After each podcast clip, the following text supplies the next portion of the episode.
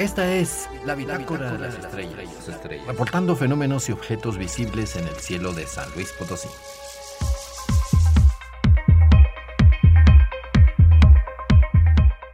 Los astrónomos de la antigüedad consideraban a las estrellas como luces fijas en el cielo. Estas, con imaginación y leyendas de por medio, formaban figuras que permanecían iguales con el paso de los años. Sin embargo, encontraban cinco puntos brillantes que no parpadeaban. Se movían a lo largo de los meses a través del llamado firmamento. A estos puntos les llamaron estrellas errantes. Este es el significado de planeta. Si observamos con cuidado, encontraremos que los planetas se mueven siempre muy cerca de la línea por donde pasa el Sol a lo largo del año. Esta línea es como una banda en el cielo y la llamamos eclíptica. Y por ella parecen circular como en una glorieta gigantesca el Sol, la Luna y los planetas. Cinco de ellos son visibles a simple vista, los más cercanos al Sol.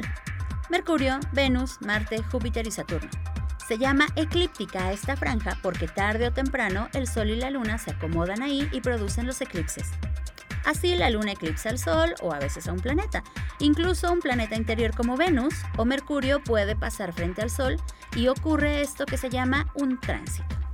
Con el tiempo y el desarrollo de la tecnología, matemáticas y observaciones, se descubrió que había más planetas en esa franja, como Urano y Neptuno, Finalmente, en 1930, se logró encontrar a Plutón como el noveno planeta de nuestro sistema.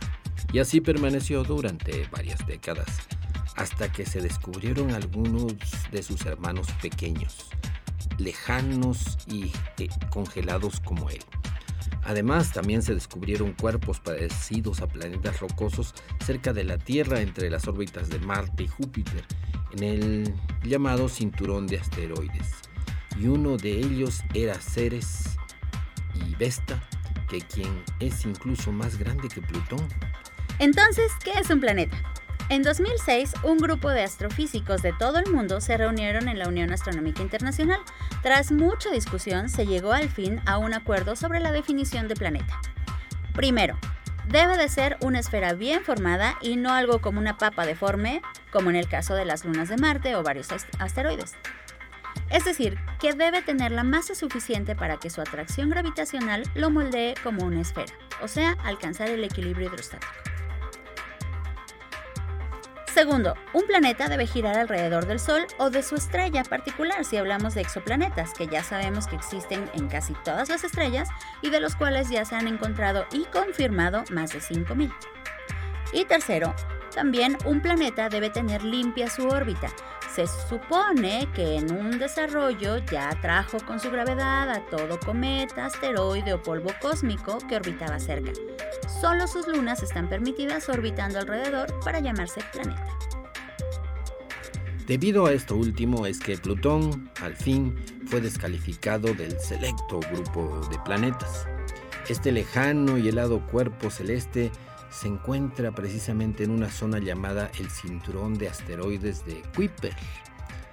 Y así entró a la categoría de planeta enano, junto al resto de sus hermanos del mismo tipo encontrados hasta el momento en esa zona lejana. Así se tuvieron que cambiar los libros de texto, los mapas, cuadros y láminas del sistema solar comunes en las escuelas y quedaron obsoletas ante esta nueva denominación.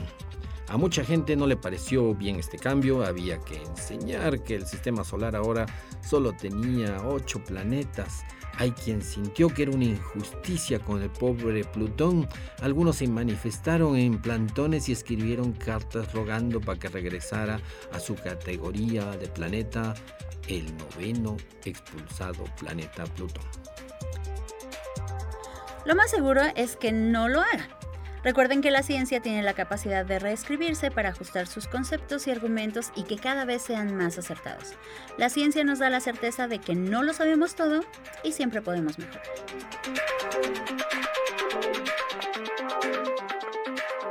Existen muchos objetos misteriosos en el cielo. Descúbrelos y tendrás una nueva visión de nuestro lugar en el universo. Para Radio Universidad informaron Jessica Mena y Cristian González del Carpio.